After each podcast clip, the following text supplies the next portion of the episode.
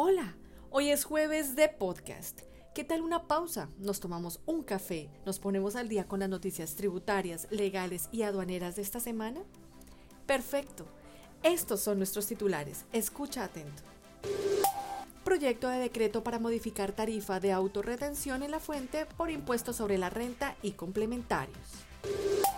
IVA en reuniones, congresos, convenciones o similares sobre tasa ambiental no puede exceder del doble del valor liquidado por el mismo concepto en el año inmediatamente anterior.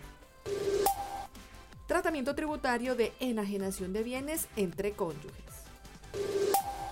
Cotización comercial no constituye prueba para adición de ingresos en liquidación de revisión.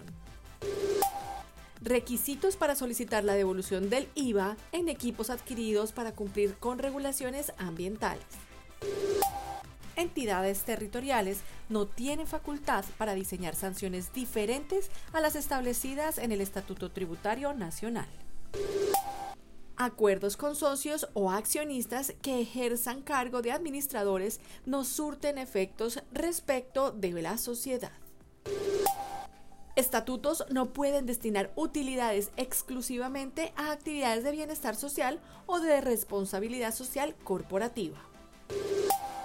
Sociedades anónimas no pueden readquirir acciones con fondos de la prima en colocación. Se emite resolución que oficia inicio del examen de extinción de los derechos antidumping. ¿Cómo aplica el principio de gradualidad en las sanciones aduaneras? El contrato de mandato aduanero pierde validez por el cambio de representante legal de la agencia de aduanas o del importador o exportador. Ministerio de Hacienda publicó resultados de la operación de manejo de deuda en los mercados de capitales internacionales. Comencemos.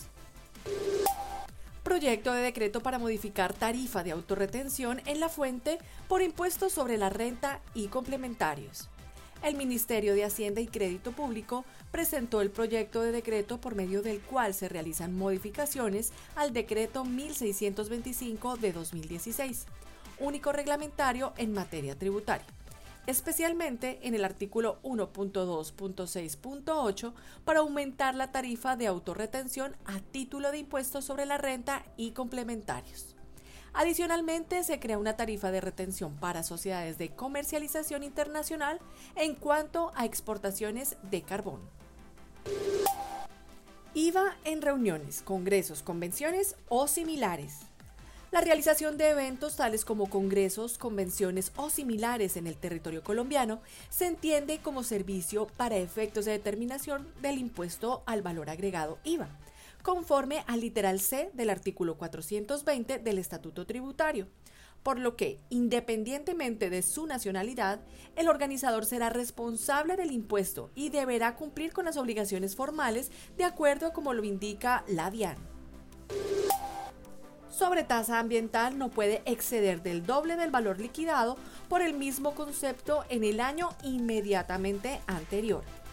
Según precisó el Ministerio de Hacienda y Crédito Público, la sobretasa ambiental establecida en el artículo 44 de la Ley 99 de 1993 se encuentra sometida al límite definido en el artículo 10 de la Ley 44 de 1990 en la medida en que ésta se calcula en el mismo acto en que se liquida el impuesto predial unificado. Tratamiento tributario de enajenación de bienes entre cónyuges. Conforme a lo expresado por la DIAN, en caso de transferencia de una propiedad entre cónyuges, corresponde a estos evaluar si dicha enajenación se relaciona con una donación o con el pago de deudas. Para efectos de aplicar el tratamiento de ganancia ocasional o de pasivo en la declaración del impuesto sobre la renta del respectivo periodo grabable, teniendo en cuenta las reglas aplicables a los gananciales. Cotización comercial no constituye prueba para adición de ingresos en liquidación de revisión. De acuerdo con lo indicado por el Consejo de Estado, las cotizaciones emitidas por el contribuyente no constituyen mecanismo probatorio idóneo para constatar la venta de bienes muebles de conformidad con lo indicado por el Consejo de Estado.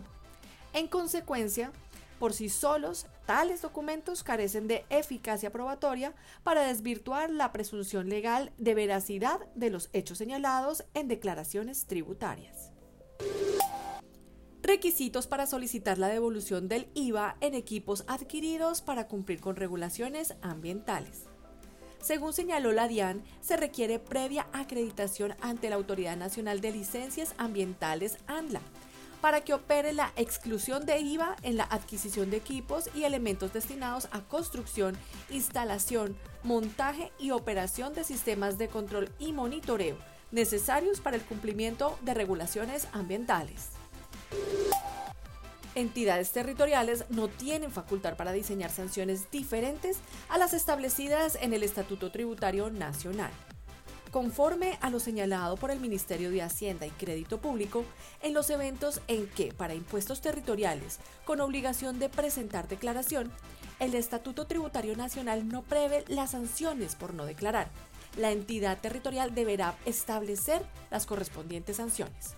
No obstante, las entidades territoriales no pueden establecer tipos de sanciones que no estén expresamente consagradas en la ley y en el caso de las sanciones previstas en el Estatuto Tributario Nacional que no hacen referencia a ningún impuesto en particular, la autoridad territorial podrá aplicarlas sin necesidad de reglamentación.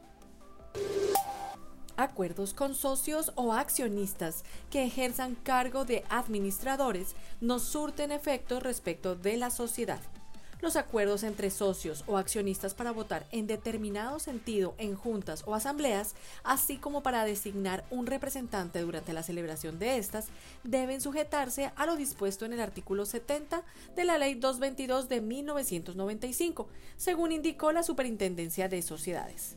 En consecuencia, los convenios en los que participen terceros, así como aquellos suscritos por socios o accionistas que ostenten cargos de administradores, tendrán efectos únicamente entre las partes, por lo que no serán oponibles respecto de la sociedad. Estatutos no pueden destinar utilidades exclusivamente a actividades de bienestar social o de responsabilidad social corporativa el régimen jurídico de las empresas públicas domiciliarias no consagra reglas especiales para la repartición de utilidades, por lo que éstas se encuentran sujetas a las disposiciones aplicables a las sociedades anónimas, según precisó la Superintendencia de Servicios Públicos Domiciliarios. En consecuencia, conforme a lo estipulado en el segundo inciso del artículo 150 del Código de Comercio, se entenderán como no escritas las cláusulas del contrato social que impidan a alguno de los accionistas la participación en las utilidades aunque exista aceptación de los socios afectados, como ocurre en los casos en que los estatutos destinen las utilidades únicamente para inversión en actividades o proyectos de bienestar social, de responsabilidad social corporativa, crecimiento, fortalecimiento o expansión empresarial. Sociedades anónimas no pueden readquirir acciones con fondos de la prima en colocación. De acuerdo con lo conceptuado por la Superintendencia de Sociedades, la prima en colocación de acciones no se considera como una utilidad de la compañía en la medida en que hace parte del aporte entregado por el socio o accionista a la sociedad, pues se origina en un proceso de capitalización y no en un acto de distribución de ganancias. Así las cosas, teniendo en cuenta que de acuerdo con lo establecido en el artículo 396 del Código de Comercio, la adquisición de acciones propias solamente puede realizarse con utilidades líquidas. Para las sociedades anónimas es inviable destinar la prima en colocación con la finalidad de realizar operaciones de readquisición. Se emite resolución que oficia inicio del examen de extinción de los derechos antidumping. El día 29 de enero del 2023, el Ministerio de Comercio, Industria y Turismo publicó la resolución 11 del 2023 en la que ordenó el inicio del examen de extinción para determinar si la supresión de los derechos antidumping que se imponen mediante la resolución 55 del 2018 a las importaciones de tambores metálicos cilíndricos de capacidad igual a 208 litros clasificados en la subpartida arancelaria 70 8310 100000 originarias de la República de Chile permitirían la continuación o repetición del dumping y del daño que se pretendía corregir con las medidas adoptadas mientras se adelanta el examen de extinción. Esta decisión se toma al evidenciar que al levantarse esta medida para esta subpartida, se estará evitando que se den condiciones de deslealtad respecto a la competencia en precios frente a la industria chilena ante la colombiana. ¿Cómo aplica el principio de gradualidad en las sanciones aduaneras? La Subdirección de Normativa y Doctrina de la DIAN, a través del concepto 100 208 192-5, informa cómo procede la gradualidad de la sanción en materia aduanera por lo que informa que la gradualidad será determinada por el artículo 607 del decreto 1165 de 2019, numeral 3, el cual indica que la comisión de la misma infracción por un usuario aduanero sancionada mediante acto administrativo en firme o aceptada en virtud del allanamiento a su comisión en el curso de los últimos cinco años dará lugar a incrementos sucesivos en un 20% del monto de la multa, sin que tales incrementos superen el 100% de la multa base del cálculo. Estos incrementos no convertirán la infracción en grave, entendiéndose que la gradualidad se aplica en relación con todas las infracciones cometidas en el territorio aduanero nacional. Por lo tanto, se debe precisar que no efectúa distinción alguna en torno al tipo de infracción aduanera cometida. Por ende, este aplica para las infracciones gravísimas, graves y leves el contrato de mandato aduanero pierde validez por el cambio del representante legal de la agencia de aduanas o del importador o exportador? La DIAN notifica en el concepto 100, 208, 192-66 que el mandato aduanero se rige acorde a lo reglado en el artículo 3 del decreto 1165 de 2019, el artículo 2189 del Código Civil y los artículos 279 a 286 del Código de Comercio. Teniendo en cuenta las normas anteriores y las diferentes causales de terminación del mandato, en principio los actos realizados en el marco de un contrato de mandato aduanero no pierden validez por el cambio del representante legal de la agencia de aduanas o del importador o exportador. Sin embargo, la Administración podrá examinar cada caso particular con el fin de analizar si el nombramiento de un nuevo representante legal puede tener implicaciones en la vigencia y o validez del mandato aduanero. Se reconoce que, tal y como lo prevé el numeral 2 del artículo 2189 del Código Civil, donde pueden existir otras condiciones para dar por terminado el mandato. Ministerio de Hacienda publicó resultados de la operación de manejo de deuda en los mercados de capitales internacionales. El pasado 24 de enero del 2023, el Ministerio de Hacienda y Crédito Público anunció el cumplimiento de la operación de emisión y manejo de deuda lanzada al mercado internacional de capitales.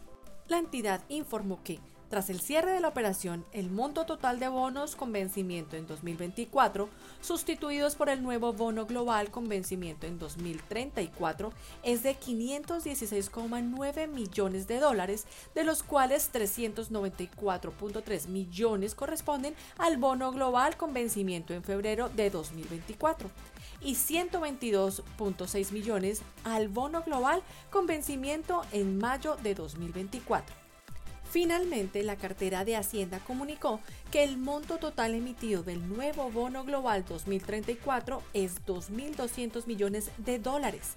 1.683 millones hacen parte del financiamiento de la Nación para la vigencia 2023 y 516.9 millones de la mencionada operación de manejo de deuda.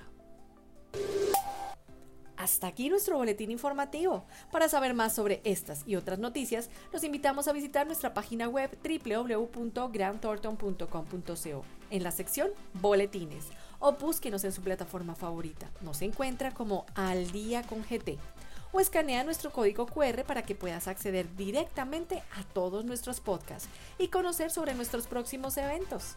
Al Día con GT lo acompaña a donde usted vaya. Hasta la próxima. Los boletines generados por Grant Thornton son solamente informativos y no configuran asesoría de ningún tipo de manera que no nos hacemos responsables por la interpretación o por el uso que se haga de estos. Las noticias publicadas pueden estar sujetas a cambios.